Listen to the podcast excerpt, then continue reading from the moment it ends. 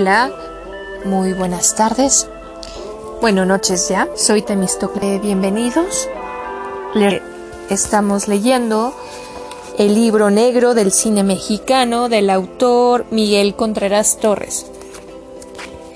Eh, es un libro que causó demasiado escándalo cuando salió en 1960 porque denuncia el monopolio que controlaba el, el cine mexicano, eh, comandado, liderado por el norteamericano William Oscar Jenkins y sus socios, entre ellos Wallerstein, O'Farrill, Leanda, eh, este, Espinosa, Alarcón, inclusive eh, Azcárraga.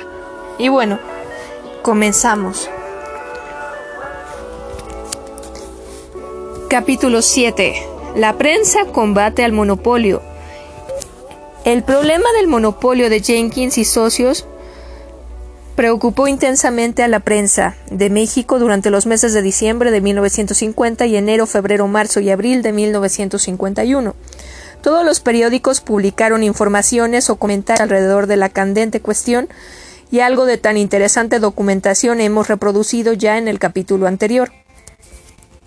Sin ánimo de fatigar a nuestros lectores, ni de transcribir todo lo mucho publicado entonces, creemos necesario, no obstante, espigar lo más importante entre dicho material, por ejemplo, el artículo firmado por Mateo Santos en revistas de revista, en revista de revistas del 21 de enero de 1951 y que dice así: Robando cámara ha empezado la batalla contra el monopolio Jenkins. El general Abelardo L. Rodríguez ha condicionado su, aceptación a la presidencia de los productores de películas mexicanas a determinadas condiciones, que tienen como objeto principal la depuración de nuestro cine.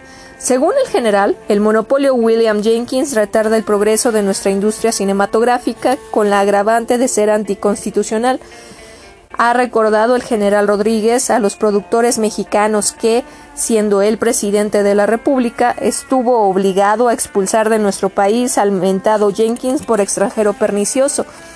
Parece que Jenkins monopoliza el cine en 17 estados, cerrando la puerta a cuantos, en defensa de sus legítimos intereses, protestan contra los manejos de Jenkins asociado a dos, a dos mexicanos, los señores Luis R. Montes y Manuel Espinosa Iglesias, que son los que dan la cara como vulgarmente se dice. Otro conocido productor, Miguel Contreras Torres, ha presentado al señor presidente de la República, licenciado Miguel Alemán, un escrito de acusación contra el célebre capitalista norteamericano, pidiendo que se repita la orden de expulsión contra el mismo por sus tenebrosos manejos en nuestra industria del film.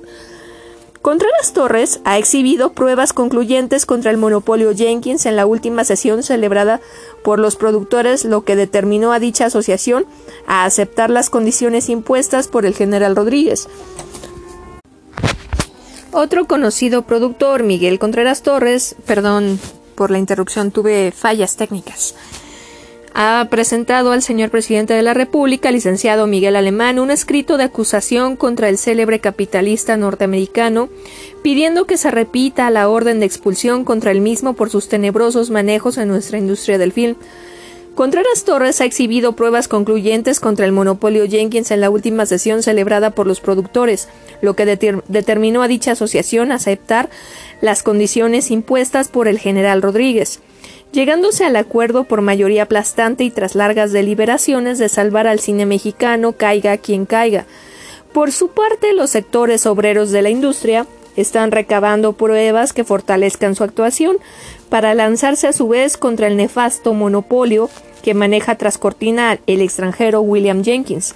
Es indudable que los monopolios para el desarrollo de nuestra industria, de cualquier clase que sea, pero cuando esa industria tiene además, como la del cine, una misión artística, educativa y social que cumplir, aunque no siempre se cumpla, el, monopolio no ataca y ya solamente intereses materiales, sino también, y esto es más grave, el de índole moral, social y política. Si hay que depurar nuestro cine, como dice el general Abelardo L. Rodríguez, contra el monopolio de William Jenkins, contra los demás monopolios que existan o puedan crearse, pero también contra todos los traficantes del, celuloide poblado de imágenes en las que se recogen trozos de historia, un tema humano que pretende reflejar la vida de un pueblo, con sus costumbres, su psicología, su paisaje y su folclore. Los productores mejor que nadie pueden depurar el cine mexicano, limpiándolo de cuanto lo afea y convierte en simple mercancía, una mejor selección en los argumentos, más honestidad y veracidad cuando se pretende recoger en imágenes animadas las costumbres y el alma de nuestro pueblo, en cualquiera de sus aspectos o estamentos sociales, más contenido humano en los demás, menos apresuramiento en la realización de una película, contribuirán, a la depuración del cine mexicano, tanto más que alzarse contra un monopolio, actitud que desde luego aprobamos sin reservas puestos ya en plan de adesentamiento de nuestro cine, intentamos cada uno dentro de nuestros medios que nuestra producción cinematográfica en el año que comienza supere en importancia industrial, pero también en calidad artística a la de los años anteriores. Muy sagaz el artículo que acabamos de transcribir, cuyo autor no solo ve el daño que el monopolio causa al cine en su aspecto industrial, sino el descenso de su calidad artística, educativa, moral, política y social, consecuencia obligada de los manejos aborazadamente utilitarios ajenos a toda consideración elevada de los hombres del monopolio, para quienes una película es mercancía únicamente, ni más ni menos que un saco de frijoles o una paca de algodón. En el Universal del 11 de enero de 1951, bajo el encabezado de Don Abelardo contra el monopolio del cine, se lee la siguiente información. Mérida, Yucatán. De regreso a los campamentos madereros del oriente del estado, el general Abelardo L. Rodríguez, gerente de la Asociación Mexicana de Películas, declaró lo siguiente en relación con el porvenir de la industria cinematográfica nacional. El cine está hoy desorganizado, pero el gobierno se preocupa por su porvenir, pues debemos conservar el papel que México ocupa en esa industria, indiscutiblemente el segundo del mundo. Con relación a los exhibidores de películas, agregó el general Rodríguez, el cine está reglamentado, pues se trata de acabar con el monopolio y de hacer que México conserve su prominente lugar mundial en esa industria. Las medidas que seguramente adaptará el gobierno tenderán a este fin. En las pláticas que el expresidente de la República sostuvo con varios exhibidores de películas que acudieron a saludarlo en el aeropuerto, afirmó que la lucha contra el monopolio continúa en forma tenaz y decidida hasta lograr su total extinción. Hasta aquí el Universal, ¿para qué comentar estas declaraciones, releídas al cabo de ocho años y en vista de lo ocurrido posteriormente, tan al revés de lo que el general Rodríguez aseveraba entonces? Sus declaraciones no pueden sonar. La prensa del 16 de enero del mismo año 1951 publica lo que sigue. No puede existir el cine nacional por el, por el monopolio. Miguel Contreras Torres, decano del cine nacional, y uno de los elementos que se han caracterizado por una labor superada en favor de la industria fílmica mexicana, se dirigió a la Secretaría de Gobernación a nombre propio y del 90% de los productores de películas para hacerle una excitativa a efecto de que cuanto antes se resuelva el delicado problema creado por el monopolio y que ha originado la baja calidad de la cinematografía mexicana. En dicha carta, Contreras Torres alude al problema creado por el monopolio absorbente del señor Jenkins, donde todo esfuerzo de superación de nuestro cine y toda iniciativa comercial se pierde, se pierden ante la voracidad y métodos de acaparamiento que se ejercen con todos los que no nos hemos dedicado por años a la producción, distribución y exhibición de películas mexicanas.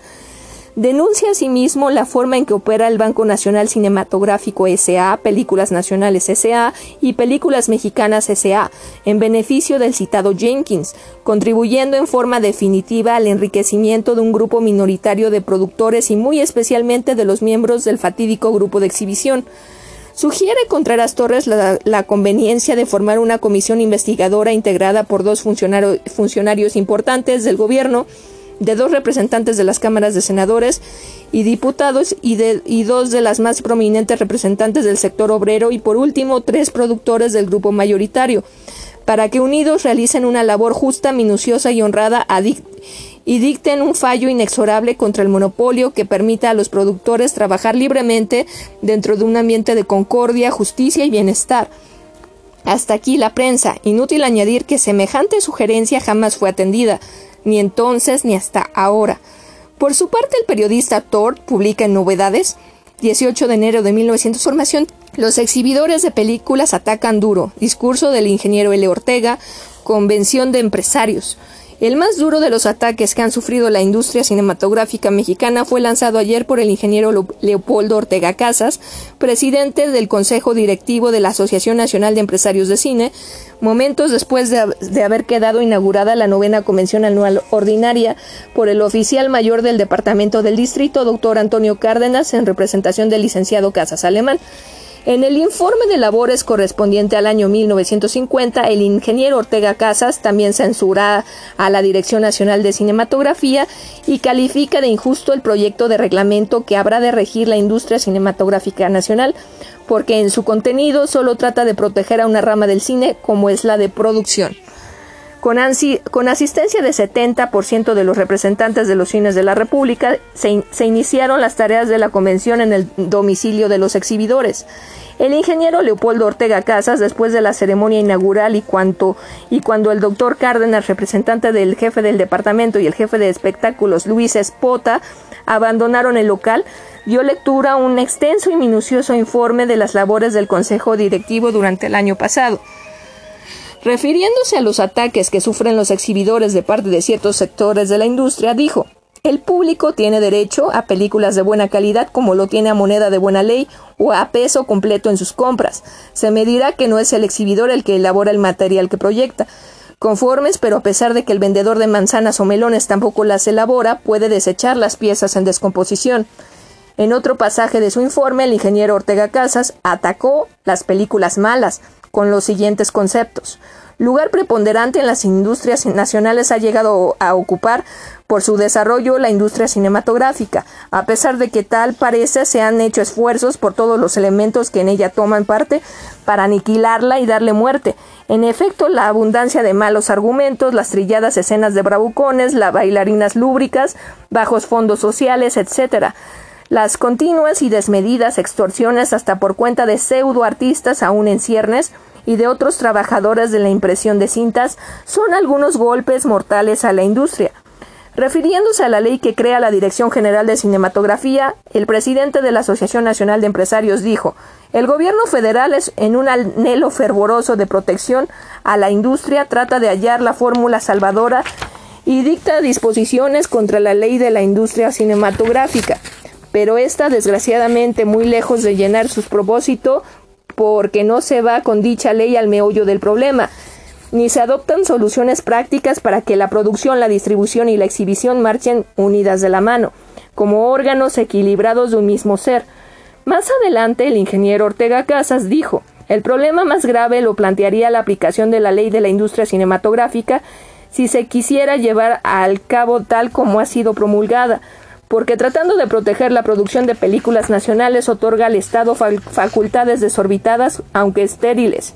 ¿De qué serviría al productor de una mala película que se incautara un salón de exhibición por no darle tiempo en su pantalla si el público repudiara la obra categóricamente?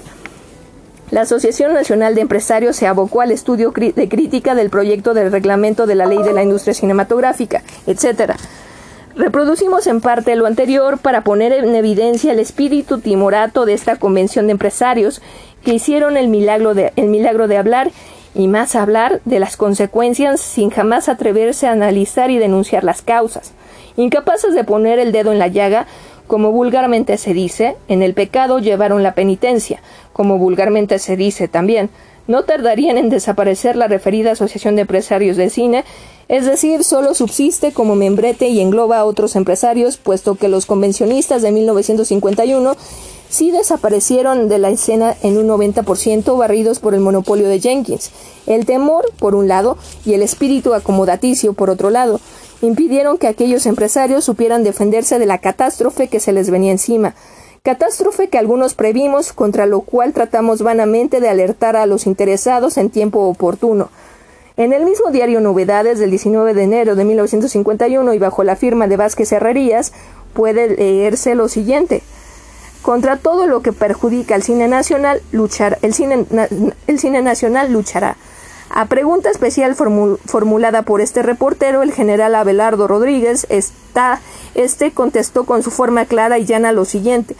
Vengo dispuesto a, trabajar en pro del engrandecimiento de la industria cinematográfica por considerarla un patrimonio nacional Si es necesario, estoy dispuesto a luchar contra cualquier clase de monopolio que trate de impedirlo, recalcando de paso. Considero que por estar en esta floreciente industria nacional, una gran cantidad de dinero mexicano debe ser protegida y cuidada para que siga siendo un bien común en beneficio del país.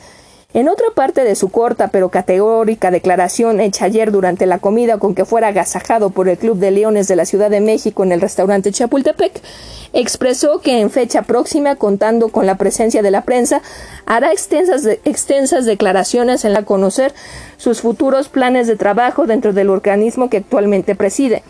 Hasta aquí las nuevas declaraciones del general Abelardo Rodríguez al diario Novedades, arengas de paladín en apariencia, llamaradas de petate en la realidad, preparando la venta de sus acciones por una suma mayor.